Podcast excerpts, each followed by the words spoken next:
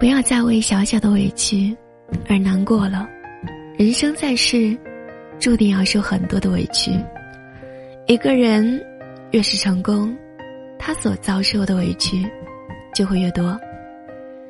想要使自己的生命获得极致和炫彩，就不能太在乎委屈，不能让他们揪紧你的心灵，扰乱你的生活。